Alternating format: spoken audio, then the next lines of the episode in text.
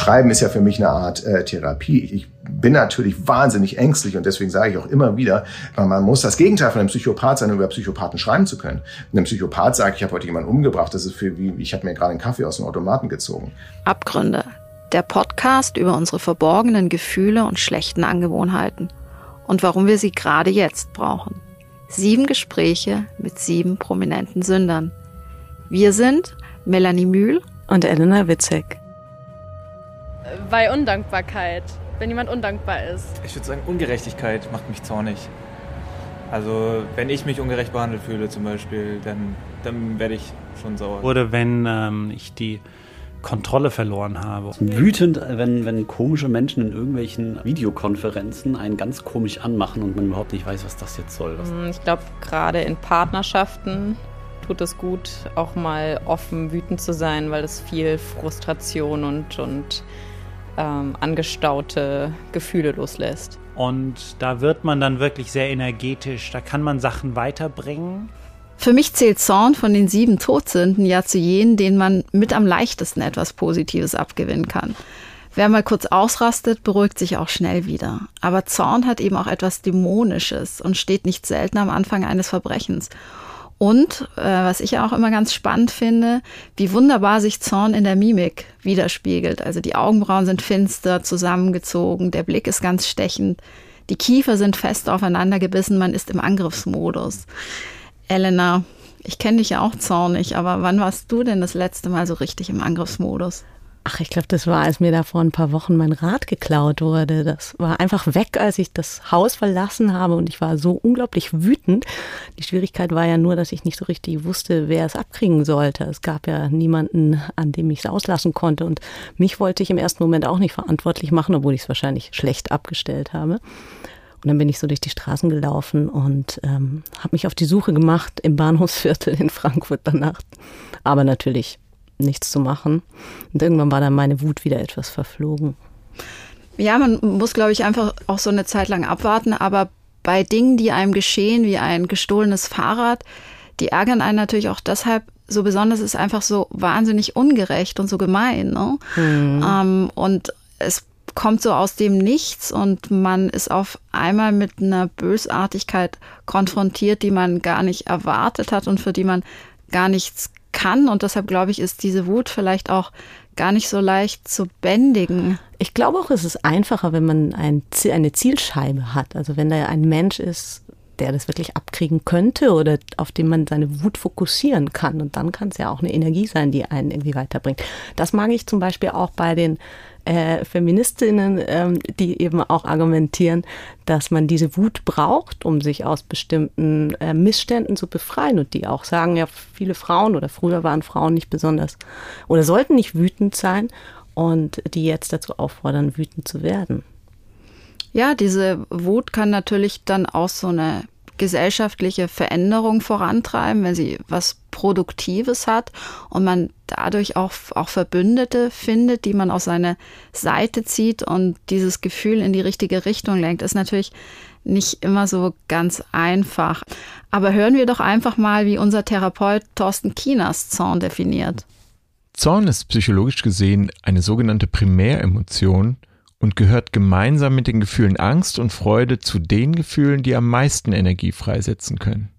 Aus diesem Grund ist er auch so schwer zu beherrschen.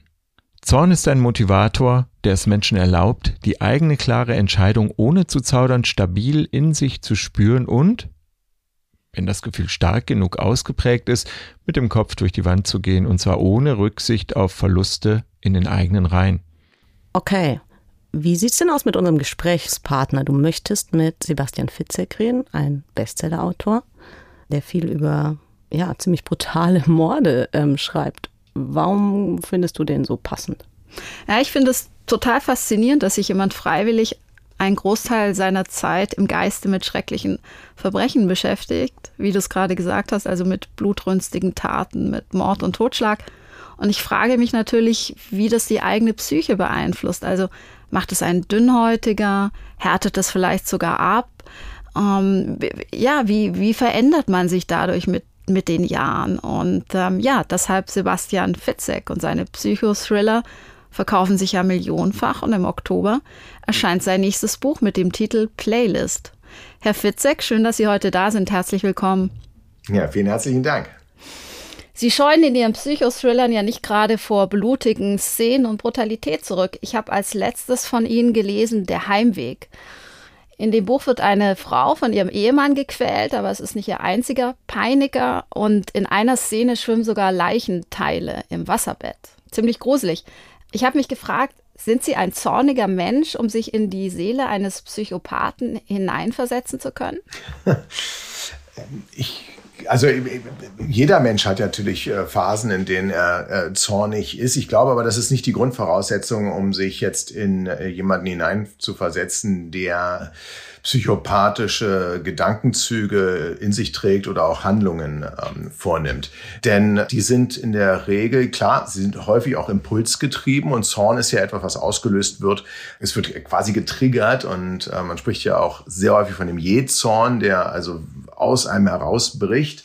Es gibt aber natürlich auch, und gerade weil Sie auf der Heimweg angesprochen haben, Täter und Täterinnen, die doch mit einem Plan vorgehen. Das heißt also, die nicht rein impulsgesteuert sind, die nicht rein triebgesteuert sind, sondern die auch eine Agenda haben, weswegen sie bestimmte Dinge tun. Und da reicht es nicht aus, jetzt nur in sich reinzuhören und zu sagen, was triggert mich denn, wo, wo geht mir die Hutschnur hoch, um das dann quasi zu extensivieren, ich gehe leider eher von der Realität aus ähm, und die Handlungen beispielsweise, die dort beschrieben sind im Heimweg, wobei es sind eigentlich gar nie die Handlungen, es ist nämlich immer das Ergebnis beschrieben. Ja, also die meisten Szenen, die auch gerade für grausam empfunden worden, enden, äh, die beginnen dort, wo die grausame Handlung schon vorbei ist. Sie mhm. haben es gerade gesagt, Stichwort Leichenteile. Wie die Leichenteile dort reingekommen sind, beispielsweise, ähm, wird mit keinem einzigen äh, Satz erwähnt. Und die Handlung geht weiter. Stellt man sich dann vor, wie die Leichenteile da reingekommen sind. Was ich interessant fand, ist, Ihre Agentin hat gelacht, als wir sie angefragt haben ja. zum Thema Zorn und meinte, ausgerechnet, äh, Herr Fitzek ist doch der, der, der friedliebendste Mensch überhaupt. Ist, ist das richtig oder gibt es auch Momente, wo Sie wirklich jetzt zornig werden? Ja, also natürlich, natürlich gibt es die. Ich bin äh, tatsächlich jetzt nicht grundsätzlich jemand, der leicht ähm, ausrastet oder zornig wird oder auch nachtragend ist, eigentlich eher nicht. Aber nehmen wir beispielsweise, ist ja schon fast ein Klischee, aber das trifft für mich hundertprozentig zu, das ist im Straßenverkehr. Also ich weiß es jetzt nicht, was es äh, mit einem macht, weil man glaubt, man hat irgendwie ein bisschen Zentimeter Blech und Windschutzscheibe zwischen sich, dass man glaubt, man kann jetzt ähm, ähm, es mit jedem Gegner quasi aufnehmen, der einem blöd kommt. Und äh, man ist auch viel empfindsamer, wenn man, wenn man angehubt wird, wenn man ähm, ja, also da bin ich auf jeden Fall ähm, sehr schnell zornig. Sind Sie das nur im Auto oder auch äh, wenn Sie auf dem Fahrrad sitzen und haben Sie schon mal irgendwie zugeschlagen auf eine Windschutzscheibe oder auf einen Kotflügel? Nein, also ähm, Fahrrad bin ich ein bisschen defensiver, schon von Natur aus, weil ich da ähm, äh, dann doch eben die schützende Hülle nicht habe. Aber was ich wirklich mache, auch zuletzt, dass meine Freundin ähm, gedacht hat, ich, jetzt, jetzt hat er Verstand verloren, ich steige ganz gerne aus. Ich habe mich mit anderen besprochen, ähm, die das auch machen. Und da, ich bin ja nun nicht gerade derjenige, der aussieht, als jetzt, ob sich da Hulk aus dem Auto rausschält. Ich glaube aber, die meisten sind eingeschüchtert, weil sie denken, da kommt so ein Hänfling auf sie zu, der muss irgendwie ganz krassen Kampfsporttechniken können, sonst würde er sich das gar nicht trauen. Ganz schön mutig von Sebastian Fitzek auszusteigen und sich vor seinem Gegenüber aufzubauen. Aber hören wir doch mal, was sich eigentlich im Körper abspielt, wissenschaftlich betrachtet. Dazu unser Therapeut Thorsten. Weil Zorn so kraftvoll auf ein Ziel gerichtet ist, kann es sein, dass er ein Verhalten hervorruft, mit dem nicht nur klare Fakten im gewünschten Sinne erzeugt werden, sondern auch schwere Kollateralschäden. Wenn zornige Menschen also nicht aufpassen, schießen sie über ihr Ziel hinaus und müssen danach die Schäden wieder gut machen. Deswegen sind Scham, Schuld und Angst häufige Folgegefühle. Aber insgesamt kann man sagen, das Gefühl liefert eine wichtige Kraftquelle, wenn es darum geht, sich effektiv zu verteidigen und durchzusetzen. Aber es ist sehr, sehr beruhigend, dass Sie äh, diese emotionalen Momente im Straßenverkehr auch kennen. Ich würde gerne noch mal kurz zurückkommen auf Ihr literarisches Schaffen. Und zwar, in welchem Gefühlsmodus befinden Sie sich, wenn Sie eine bestimmte Art von Szenen schreiben? Also ich meine jetzt eben die Szenen, die so ein bisschen gruseliger und, und, und mhm. blutiger sind. Was geht da in Ihnen vor? Ja, also ich bin ja durch den Weißen Ring darauf aufmerksam gemacht worden, dass bei mir zu 90 Prozent die Opfer im Mittelpunkt stehen und nicht die Täter. Das stimmt tatsächlich. Also wenn, äh, auch hier haben Sie angesprochen, der Heimweg, äh, eine Frau, der wird häusliche Gewalt angetan, das ist ein Opfer. Das interessiert mich per se erst einmal wesentlich mehr, als jetzt die x-te Wendung in, oder Gehirnwindung eines Serienkillers auszuloten. Ich finde, da ist schon relativ viel erzählt worden, aber wir können uns halt auch im, im realen Leben wie auch ähm, äh, tatsächlich in der Fiktion können wir uns meistens an die ähm, Täter, an die Namen der Täter erinnern. Also es gibt wahnsinnig viele sehr berühmte reale wie fiktionale Täter. Stichwort beispielsweise Hannibal Lecter, den Namen kennt jeder, aber wie hieß die Frau, die ähm, die Tochter der Gouverneurin, die im Brunnen saß? Das weiß keiner. Und, und bei mir ist es ein bisschen umge umgedreht. Ich probiere mich in die Opfer hineinzuversetzen. Das geht tendenziell auch leichter, weil man selber eben auch eher natürlich ähm, Angriffsfläche bietet, als dass man jetzt selber beschließt, einen Täter äh, äh, zu werden. Ja, das erklärt nach meinem Dafürhalten auch das große Interesse. Ich habe mich mit Melanie Rabe, einer Schriftstellerkollegin, unterhalten, weil häufig werden wir mit der Frage konfrontiert, warum gerade Frauen diese Art von Literatur lesen. Ja, es sind ja 80 Prozent Frauen, ähm, die Krimis und Thriller lesen und vor allen Dingen die harten Thriller. Das ist ja interessant. Also natürlich als Frau weiß man ja auch, dass man statistisch eine viel höhere Wahrscheinlichkeit hat, äh, zum Opfer zu werden. Und gerade deshalb ne, wäre ja die, die logische Annahme, dass man sich, äh, wenn man schon eine höhere Gefahr hat, fernhält von allem, was sozusagen diese Gefahr vielleicht auch einfach noch oder die Angst davor verstärkt. Deshalb scheint einem irgendwie paradox zu sein. Nee, ein Paradox wäre es, sich davon fernzuhalten. Wir sind evolutionär ja darauf trainiert, uns mit der Ausnahme, Gewalt ist nach wie vor zum Glück die Ausnahme, aber mit der Ausnahme zu beschäftigen. Denn äh, nur das hat uns überleben lassen. Also es nützt mir überhaupt nichts ähm, äh, zu wissen, welche Beere ich essen darf, wenn ich, äh, also das nützt mir schon was, aber vor allen Dingen überlebensnotwendig ist, wenn ich weiß, ah, den Strauch gehst du nicht, wenn du da was isst, bist du sofort tot. Wir müssen uns mit der Ausnahme beschäftigen, um zu überleben. Das ist evolutionär äh, bedingt. Nur dadurch haben wir überhaupt einen Fortschritt. Und glauben Sie, es hilft Frauen tatsächlich, wenn sie ihre Bücher lesen, ähm, sich vorzubereiten auf eventuell gefährliche aggressive Situation? Nein, das ist kein äh, Selbsthilfekurs. Äh, da würde wahrscheinlich eher ähm, ein Training was äh, helfen im, im, im körperlichen äh, Sinne. Aber es hilft natürlich, mit den Ängsten umzugehen und vor allen Dingen ernst genommen zu werden. Es gibt einen sehr schönen englischen Satz, das ist äh, ein psychologischer Thriller should comfort the disturbed and disturb the comforted. Also die Behüteten verstören und die Verstörten sollen äh, behütet werden. Und genau das ist das, was ich als Leserreaktion bekomme. Menschen, die Opfer sind, die mir schreiben, ich fühle mich zum ersten Mal ernst genommen, weil ähm, meine Gefühlswelt wird dargestellt. Ich merke, ich bin nicht alleine. Wie recherchieren Sie? Reden Sie mit Opfern vorher? Mhm. Ich habe in einem Interview auch mal gelesen, dass Sie einen Psychiater besucht haben und ihn mhm. in mehreren Sitzungen zum Thema Zwangsstörungen befragt haben. Also wie tief steigen Sie in die Materie ein? Ja, also leider ist es sehr, sehr einfach ähm, zu recherchieren, wenn man Opfer in den Mittelpunkt stellt. Da muss man nur in seinem Bekanntenkreis ähm, sich mal äh, umhören. Und wenn man dann die Menschen dazu bekommt, sich zu öffnen, ähm, erfährt man die furchtbarsten äh, Geschichten. Eine Schriftstellerkollegin von mir, die mehrfach äh, vergewaltigt wurde, Kindesmissbrauch er erlitten hat.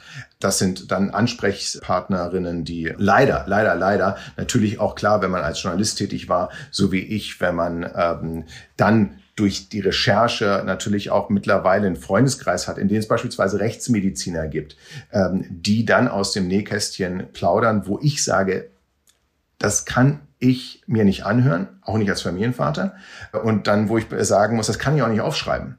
Weil ähm, das ist leider so. Wir Schriftsteller äh, müssen, gerade wenn wir im Spannungsbereich schreiben, die Realität abmildern, damit sie geglaubt wird. Und wenn Menschen sagen, das ist aber sehr blutrünstig, was sie schreiben, ja, das ist aber nur ein Zehntel dessen, was wirklich passiert.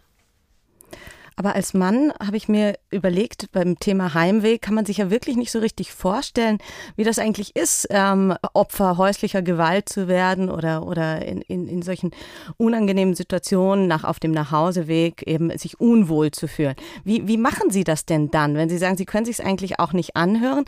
Wie versetzen Sie sich da rein, um auch ein bisschen empathisch vorzugehen? Also äh, ich glaube, dass sie, äh, dass da jetzt Männer ein bisschen überhöht werden. Ähm, äh, also ich bin jemand, der mir sehr gut alleine im Dunkeln Angst machen kann und der sehr, sehr wohl ein unwohles Gefühl hat, wenn er ähm, nachts an der, an der Bushaltestelle steht oder auf eine Bushaltestelle zugeht und da sind jetzt, ich sage jetzt mal, ähm, düster aus reinblickende Gestalten und man weiß eben nicht. Man hat dann diese negativen Nachrichten, die die Ausnahme sind, aber die einen triggern im Kopf. Also gerade jemand, der so wie ich sich damit beschäftigt, der natürlich eine, hat eine selektive Wahrnehmung. Wenn ich auf dem U-Bahnhof äh, stehe, denke ich an Suizide, U-Bahn-Schubser, an alles Mögliche. Schreiben ist ja für mich eine Art äh, Therapie. Ich bin natürlich wahnsinnig ängstlich und deswegen sage ich auch immer wieder, man muss das Gegenteil von einem Psychopath sein, um über Psychopathen schreiben zu können. Einem Psychopath sagt, ich habe heute jemanden umgebracht, das ist für wie, ich habe mir gerade einen Kaffee aus dem Automaten gezogen. Wenn, wenn ich Sie richtig verstehe, ist das sozusagen Ihr, Ihr Beruhigungs-, Ihr Entspannungsprogramm und das Abwehren der, ja, der Realität oder der Abgründe, die, die drohen tatsächlich. Also wenn Sie auf dem, man stellt sich das ja manchmal vor, aber nur in bestimmten Situationen, finde ich, wenn man denkt, oh, hoffentlich kommt jetzt kein U-Bahn-Schubser und so, aber es ist ja eigentlich schrecklich schrecklich, ne? Also natürlich muss man sich irgendwie ablenken ähm, dabei, weil sonst, ähm, es gibt ja, die habe ich auch schon geschrieben, hochsensible Personen, die das eben nicht können, die nicht verdrängen können. Auch hier kommen wir wieder zur wesentlichen Funktion dieser Art von Literatur. Wir verdrängen in jeder Minute unseres Daseins. Wir müssen verdrängen. Wenn ich mein Kind beim Kindergarten abgegeben habe, dann kann, dann darf ich mir nicht vorstellen, was dort alles passieren könnte. Und wenn ich es anfangen würde, dann würden mir allerdings, glaube ich, Tausende von Sachen äh, einfallen, auch Dinge, die schon real passiert sind. Also ich muss es verdrängen. Aber irgendwann kann ich nicht mehr verdrängen. Jeder noch so sensible äh, oder nicht sensible Mensch muss irgendwann ähm, sich damit konfrontieren. Und ich konfrontiere mich über das Schreiben damit. Das ist mein Ventil. Andere eventuell über das Lesen. Also ich brauche es als Ventil und kann dann, weil ich auch weiß, das ist fiktional, das heißt so nicht passiert, quasi habe ich ich habe meine Ängste nicht verarbeitet, aber ich habe sie bearbeitet. Ich habe ihnen ein, ein Gerüst gegeben und ich kann meine Ängste dann quasi im Bücherregal einsortieren. Insofern ja, das ist, es gibt ja in der Psychotherapie die Schreibtherapie und ähm, ich habe das zu meinem, zu meinem Beruf gemacht. Im Nachwort zu Heimweg steht der Satz, ein guter Thriller schult unsere Empathie. Wie tut er das denn? Also er ist ja gewissermaßen ein Buch, das dem Zorn etwas entgegenhält. Was genau und wie? Ähm, ein guter Thriller schafft die Empathie jetzt erstmal fürs Opfer, logischerweise, aber natürlich auch für den Täter. Ähm, und äh, denn das, das brauchen wir nicht. Nicht um zu sagen, ich verstehe das und damit ist es gerechtfertigt, wenn jemand das tut. Aber ähm, wenn ich, und das, das ist ja auch ein, Grund, warum wir sowas lesen, wir wollen natürlich das Böse, was für uns hoffentlich erst einmal unerklärlich ist, weil wir es selbst in uns nicht tragen. Davon gehe ich jetzt erstmal per se aus. Ähm, das wollen wir ja, wir wollen es ja, wir es erklärt haben. Das Schlimmste, das Schlimmste, was uns doch immer wieder, im Übrigen lesen wir darüber auch nicht so gerne, ähm, das Schlimmste sind unmotivierte Zufallstaten. Vor denen können wir uns überhaupt nicht schützen. Ähm, deswegen äh, setzen wir uns mit denen, ehrlich gesagt, in der Literatur auch weniger auseinander, sondern wir wollen ja immer die Motivation Kennenlernen desjenigen, der handelt. Das ist das A und O eines guten Buches. Aber da müsste man sich ja wieder mehr auf den Täter konzentrieren, ne? um die Motivation nachzuverfolgen. Aber Sie sagten ja, Sie, Sie sind eher Opferperspektive. Ja, aber das Opfer wird ja zum Täter. Das, das ist ja gerade das, das ähm, äh, Paradoxe. Wenn Sie eine schwerste Gewalt gerade im psychologischen Thriller müssen Sie sich auf die Kindheit, das ist kein Klischee, sondern man darf die Kindheit gar nicht außer Acht lassen. Keiner entschließt sich mit 65 nach einer ziemlich ausgeglichenen Leben als Widerspruchssachbearbeiter im Bauordnungsamt jetzt zu einer Axt zu greifen und zu sagen, ich werde mir jetzt Serienkiller. Das passiert nicht. Was passiert ist, dass irgendetwas in der Prägephase passiert ist, was mich zum Opfer oder zum Täter werden lässt. Genau dieser Scheidepunkt in, interessiert mich. Genau das ist etwas, was auch im Grunde genommen äh, politisch ist. Jeder Euro, den wir in der Prägephase einsparen, in der Erziehung, in der Bildung, in der Ausbildung, ähm, im Sport, in der Familienpolitik zahlen wir später 10, 20, 30.000-fach, ähm, weil wir ähm, die ganzen Folgeschäden nicht mehr im Griff haben, die durch Verletzungen in jungen Jahren und vor allen Dingen seelische Verletzungen entstehen können. Das heißt, man kann Opfer und Täter gar nicht so sehr, man kann man natürlich auseinanderhalten, aber es ist, es ist nicht möglich, sich nur mit dem Opfer zu beschäftigen, ohne, ohne zu verstehen, warum der Täter so, so gehandelt hat. Aber nicht bei jedem Täter kann man ja bis ins letzte Detail nachvollziehen, wieso er zu dem geworden ist, was er ist. Und nicht jeder Täter war vorher ein Opfer. Also die Unterscheidung zwischen Opfer und Täter und das Bemühen darum, den Opfern irgendwie mehr Raum zu geben, ist ja schon wichtig. Ich finde es schon interessant, dass es bei Ihnen tatsächlich oft so ist, wie Sie ja sagten, dass das Opfer an, aus der Anfangsphase, dass das später sozusagen, man täuscht sich in ihm als Leser und am Ende wird es dann zum Täter. Richtig. Ähm, aber wir, wir sind ja im Bereich der Fiktion. Ich schreibe ja keine, keine Sachbücher. Mit anderen Worten, erstmal ist der Täter die Ausnahme. Das muss man einfach mal sagen. Die meisten Menschen auf diesem Planeten sind keine Täter ähm, sind übrigens auch nicht unbedingt Opfer, äh, sondern sie sind erstmal, das, das ist ja eine Grundphilosophie von mir, dass im, im Grunde genommen ist der Mensch erstmal gut. Aber wird nicht durch Krimis der Anschein erweckt, dass die Täter eigentlich in der Überzahl sind und dass die bösen und, und, und niederträchtigen Teile unserer Persönlichkeit irgendwie im, Über, im Überfluss vorhanden sind? Na, das wird eher durch, durch die Medien ähm, äh, gemacht und vor allem durch Podcasts wie diesen, die sich jetzt auch nicht mit Glück beschäftigen, sondern mit Zorn. Stimmt, aber ähm, wir versuchen ja die positiven Seiten hervorzuheben. Also okay, ja, das können wir ja gleich, können wir gleich gerne machen. Aber es ist noch. tatsächlich so, es gibt von, von, äh, von Pinkert, ein Harvard-Professor, ein Buch, das heißt Gewalt. Über, das sind tausend Seiten ähm, und zehn Seiten Vorwort, in denen er sagt, ich weiß, mir wird keine einzige Zeile geglaubt werden. Deswegen, ich habe tausend Seiten recherchiert. Wir leben in der gewaltfreisten Zeit ever. Aber, aber dann kommen wir doch mal zu der Frage, warum die Leute das dann eigentlich so gerne lesen. Denn hat das dann irgendwas Kathartisches? Also ist es so, dass, dass der Zorn, den sie womöglich in sich drin fühlen, also um jetzt mal eine Vorlage zu geben, ist das, ist das hilfreich für, für Sie? Bauen Sie das ab? Glauben Sie, dass das so funktioniert über Ihre Bücher? Naja, also Sie haben es eben angesprochen. Also natürlich äh, ist also ein, ein guter Thriller ist wie eine Achterbahnfahrt. Niemand setzt sich in eine Achterbahn in, dem, in, dem, in der Hoffnung, da rausgeschleudert zu werden. Äh, aber man will diese Nahtoderfahrung haben. Wieso? Weil es auch erwiesen ist, dass danach die Endorphine ähm, ausgeschüttet sind. Es gibt nicht diese eine Antwort auf die Frage, äh, die Sie gestellt haben, warum man es liest. Aber es gibt viele, viele positive Auswirkungen, sich damit zu beschäftigen. So wie es eine positive Auswirkung hat, aus der Achterbahn zu steigen. Und auf einmal sind die Sinne fürs Leben mehr geschärft. Ich gebe Ihnen ein ganz einfaches Beispiel, was Ihnen hoffentlich noch nie widerfahren ist und nicht nie widerfahren wird. Aber stellen Sie sich vor, Sie haben einen Autounfall, einen schweren Autounfall. Sie steigen aus und wie aus äh, ein Wunder ist Ihnen nichts passiert ähm, aber es hätte. Es war ein Haar, ähm, dass sie hätten sterben können. Ihr erster Gedanke wird nicht sein, scheiße, es regnet und ich habe die Wäsche rausgehängt. Der erste Gedanke wird sein, wie geil ist es, noch am Leben zu sein und sie werden anfangen, ihre Prioritäten zu sortieren.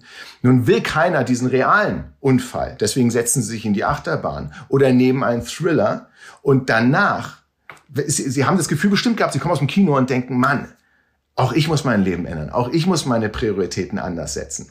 Natürlich begeben wir uns gerne in Abgründe, aber vielleicht um auf die ähm, positive Seite des Zorns, Elena wollte jetzt auch über die positive Seite reden, um auf die Sehr positive gut. Seite des Zorns zu kommen. Ähm, Zorn also wenn man zum Beispiel Kränkungen nimmt, Kränkungen, die sich äh, nicht in Zorn entladen, sondern die sich summieren, äh, sind ja etwas, etwas sehr Gefährliches, weil sie dann irgendwann ausbrechen und auch oft am Anfang tatsächlich eines Verbrechens stehen.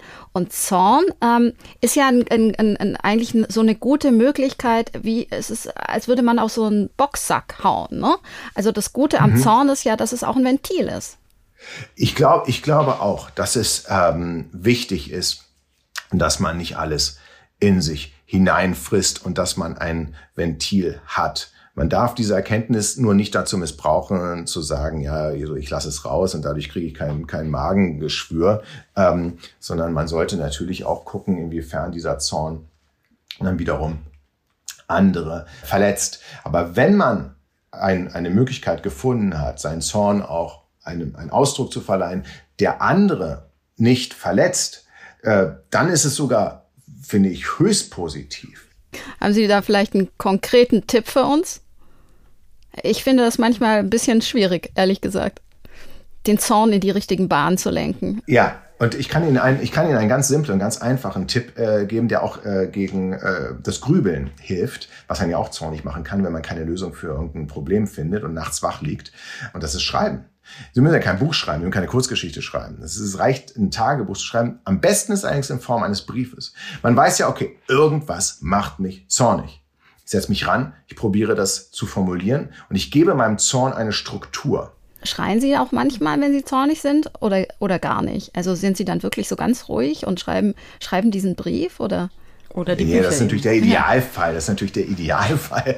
Aber meistens ist es dann doch schon, dass der Zorn sich eben impulsartig entlädt. Und genau das ist der Unterschied zu den sozialen Netzwerken. Also wenn ein Kind irgendetwas macht, wenn, wenn man aus dem Auto steigt, wenn man äh, eine Situation hat, wo man, wo man in, in, in Streit äh, gekommen ist. Wenn man im Angesicht zu Angesichts zornig wird, dann, wenn man ein empathischer Mensch ist, sieht man sofort die Gegenreaktion und merkt, oh, hier bin ich zu weit gegangen, hier habe ich eine falsche Bemerkung gemacht oder hier habe ich jemanden verletzt. Bei Zorn kommt der Körper übrigens genau wie bei Angst in einen Zustand der erhöhten Alarmbereitschaft. Rundum mit erhöhtem Blutdruck, Puls, erhöhter Muskelspannung und erhöhter Reaktionsbereitschaft. Um solch ein starkes Gefühl abzuschwächen, ist es wichtig, vorausschauend zu denken und alles zu tun, um solche Situationen vorherzusehen. Wird man dann doch nochmal davon überrascht, ist es wichtig, einen kühlen Kopf zu bewahren, sich Zeit für die Antwort zu nehmen und somit die Zündschnur zu verlängern.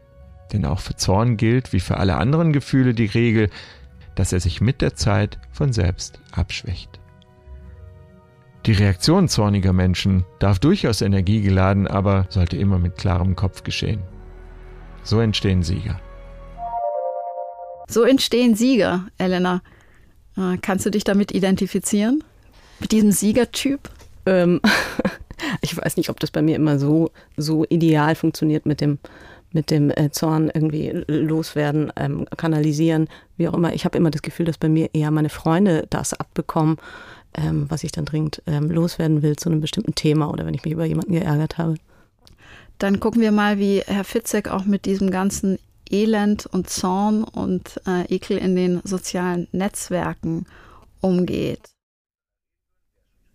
Aber also Sie sind ja mit diesem Zorn der sozialen Netzwerke auch konfrontiert, ne? was, was Ihre Bücher betrifft. Es gibt wahnsinnig viele gute Rezensionen, aber natürlich gibt es auch immer zornige Leser. Sind es äh, Rezensionen oder wenn Sie zornige Zuschriften bekommen, wie reagieren Sie darauf?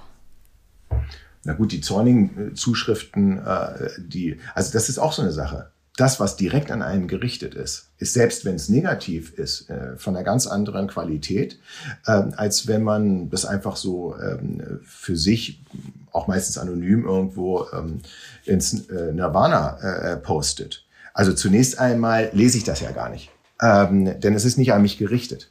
Es, ähm, eine Rezension im Internet ist eine Verkaufsempfehlung, die richtet sich an andere Käufer, nicht an mich kann sie gar nicht, weil selbst wenn ich mir es zu Ernsten nehmen würde, würde ich ja nicht sagen, okay, ich hole das Buch wieder zurück, ich schreibe es um. Das ist ja auch gar nicht meine Aufgabe. Ach, Sie lesen auch keine Rezension Ihrer Bücher? Auch keine ähm, Zeitungsrezension? Aha. Nein. Also weil Sie das als unangenehm empfinden? Nee, weil sie nicht für mich geschrieben sind. Also die betreffen mich ja, mich ja gar nicht. Aber aus Neugier? Neugier? Nein, Neugier. Ich kriege am Tag 30, 40 Briefe. Ich habe gerade gestern ähm, einen Brief bekommen von einer Mutter, die ihr, ihr 30-jähriges, ähm, 30-jährigen Sohn verloren hat. Er ist gestorben. Und sie hat den Heimweg gelesen und hat mir gedankt, dass sie endlich einmal nicht an ihren Sohn denken musste. Einer von vielen Punkten, warum solche Bücher ge äh, gelesen werden. In meinem Buch Das Paket habe ich hinten zehn Leserbriefe ähm, abgedruckt. Das sind die unterschiedlichsten Motivationen, warum Menschen diese Bücher lesen und was sie damit ähm, äh, äh, verbinden. Ich habe von einer 14-Jährigen eine Chemotherapie macht, die gerade ähm, im Krankenhaus ist und alle meine Bücher liest. Ablenkung, Verdrängung ist ein ganz großer ähm, äh, äh Mechanismus. Mhm so ein, also ich nehme an, also an Kritik, man nimmt doch immer irgendwas mit aus der Kritik und es kann einen natürlich ärgern, wenn dann auf einmal ähm, aus dem klassischen Rezensionsfeuilleton keine positiven äh, Rückmeldungen kommen oder da generell irgendwie so ein bisschen eine sehr voreingenommene Stimmung herrscht. Aber irgendwas steckt doch dann da auch immer drin, was man sich möglicherweise auch zum Vorsatz nehmen kann. Genauso wie möglicherweise auch was drin steckt, wenn, wenn Kritiker sagen, ähm, dieses Buch, dieses neue Buch ist es uns jetzt zu brutal. Diese Stimmen hat man jetzt bei, bei der Heimweg ja auch immer wieder gehört, gerade von Frauen interessanterweise, wenn es darum geht, ähm, ja, eben wie explizit irgendwie die Gewalt an Frauen auch dargestellt wird. Wie, wie gehen Sie denn damit um? Also das ist doch sicherlich auch was, was Sie in Ihre zukünftige Schreibtätigkeit mit einbringen. Ähm, äh, sollte ich am besten nicht mit einbringen, denn ich bin ja kein Auftragsschreiber. Also ich, ich, ich habe mich ja nicht hingesetzt und sage, ich schreibe Bücher, äh, damit sie von möglichst vielen Menschen gelesen werden. Äh, sondern ich habe angefangen, eine Geschichte zu schreiben und die wollte keiner haben. Der Erfolg gibt Ihnen, Ihnen ja recht. Also Sie haben ja ein Millionenpublikum. Auch das nicht. Aber sozusagen, ne, das Millionenpublikum, das heißt ja nicht, dass es, dass es bleibt, ja. Äh, aber äh, es ja. kann sein, ne? man weiß es nicht, beim nächsten Buch vielleicht, vielleicht auch nicht. Und trotzdem gibt es ja, gibt es ja eine Fangemeinde, die dann äh, gewissermaßen als Gegenkritiker argumentieren und äh, äh die Bücher kaufen. Das ist richtig. Und ich glaube, ähm, dass ähm, ist der An, also die Fangemeinde bleibt nicht. Definitiv. Ich, ich kenne kein, keine Aktie, die immer nur nach oben geht. Ich kenne keinen Star, der immer nur oben ist. Ich habe wahnsinnig lange beim Radio gearbeitet. Manchmal, manche kamen einmal zum Interview, manche kamen zweimal, die wenigsten kamen dreimal ähm, im Abstand von zehn Jahren zum Interview. Also Ruhm ist eine ganz launige Person, die wendet sich sofort jemandem anderen zu. Aber ich kann mein Ende damit einläuten, indem ich probiere, es allen recht machen zu wollen. Äh, ich kann anfangen zu sagen, was wollt ihr denn hören? Ach, ihr wollt es nicht so äh, gewalttätig haben? Ganz ehrlich, das ist ja auch sehr, sehr subjektiv. Der Heimweg ist bei bei weitem nicht mein gewalttätigstes Buch. G ganz im Gegenteil. Alle Szenen, die Sie angesprochen haben, ich, ich gehe sogar so weit, es wird, ähm, äh, viele lesen sexuelle Gewalt dort rein, findet gar nicht statt. Äh, es ist eine körperliche ähm, äh, äh, Gewalt, die dort äh, dadurch wir es nicht besser machen. Eine Szene, die immer wieder genannt wird, ist die Hotelzimmer-Szene. Sie beginnt, als die Gewalt zu Ende ist und sie endet dort, wo die Gewalt wieder anfängt. Die gewaltsame Handlung wird mit keinem Wort beschrieben, ist ähnlich wie bei Paket. Da ist, da ist die gewaltigste Szene ein Räuspern. Trotzdem wird sie unglaublich viel gewalttätiger empfunden als beispielsweise abgeschnitten. Ähm, ich werde abgeschnitten anfangen würde aufzuzählen, was Michael Zockers, der Rechtsmediziner, alles reingeschrieben hat, dann, dann, dann, als wir die Ja, aber, aber da, genau, das ist, das ist ja die Fantasie des, des Lesers spielt da dann natürlich eine große Rolle, ne? Also man malt sich das, was nicht beschrieben wird, aus und das ist im, im Zweifelsfall dann natürlich noch viel brutaler. Aber vielleicht können wir zum Ende, da es ja eben sozusagen auch was Schönes am Zorn gibt und was Positives, irgendwie nicht mit ähm, äh, Leichenteilen und ähm, Brutalität aufhören, sondern doch noch ähm, mit so einem Nach vorne. Ähm, Sie haben ja jetzt auch eine ganz, ganz andere Art von Buch geschrieben, wenn es um, um Zorn geht. Ähm, Sie haben, haben drei Kinder, die sind jung. Was geben Sie ihnen denn da mit auf den Weg? Was möchten Sie ihnen beibringen? Verbieg dich nicht bei den anderen. Verbieg dich nicht da, sondern achte darauf, wer ist dir wohlgesonnen. Und wohlgesonnen heißt nicht, wer redet dir nach dem Mund, sondern wer will, dass du besser wirst? Dein Sporttrainer, deine Eltern, deine, deine Lehrerin. Ähm, wenn die dich kritisieren, musst du zuhören. Wenn aber irgendjemand kommt, den du nicht kennst, der aus irgendeinem Grund ein Problem mit dir hat, darfst du dein Leben danach nicht ausrichten, weil dann beginnst du das Leben eines anderen zu leben. Und das ist gerade im Übrigen im Künstlerischen der Anfang vom Ende. Vielen Dank. Schön, dass Sie heute bei uns waren. Das hat äh, viel Spaß gemacht. Dankeschön. Danke. Und Melanie, hast du die Antworten bekommen, die du dir erhofft hattest? Ja, also ich fand es sehr faszinierend, was er über seinen eigenen Schreibprozess erzählt hat und dass er den quasi als Therapie, auch als Schreibtherapie ähm, versteht, um mit dem Bösen auf der Welt zurechtzukommen. Und das Interessante dabei ist, dass er ja, dass er sich das Böse gewissermaßen äh, ausdenkt und aufschreibt, um es dadurch loszuwerden. Das finde ich einen interessanten Dreh. Ja, und testen kann man das ja auf jeden Fall mal, dem Zorn eine Struktur zu geben, indem man es sich so von der Seele schreibt. Also worauf ich keine Antwort bekommen habe, glaube ich, ist, ob der Zorn sich wirklich durch dieses also durch das Lesen solcher Bücher abbauen lässt. Aber was ich sehr treffend fand, war, dass das Lesen, so wie ja auch der Konsum von Actionfilmen, einem das Gefühl gibt, wie gut es einem eigentlich, also klar macht, wie gut es einem eigentlich geht und man beginnt dann zu priorisieren und in so einem Fall stellt man vielleicht auch fest, dass eine bestimmte Wut auf beispielsweise gesellschaftliche Verhältnisse, irgendwelche Beschränkungen, politische Zwänge in einem demokratischen System, in dem wir leben, doch möglicherweise etwas unverhältnismäßig ist und man sie damit auch ein wenig abbauen kann. Das war Zorn. Die Sünde unserer nächsten Folge Neid. Unser Gast, der Musiker Max Gruber alias Drangsal. Es geht ums Aufwachsen in der Kleinstadt, seine Angst nicht dazuzugehören und um Neid im Musikbusiness. Und ich bin auf viele Dinge neidisch. Ich bin auf wunderschöne Menschen neidisch und ich bin auf Menschen neidisch, die den Anschein erwecken, als fielen ihnen Sachen leichter. Wir freuen uns, wenn Sie mit uns in die Tiefen der menschlichen Psyche hinabsteigen.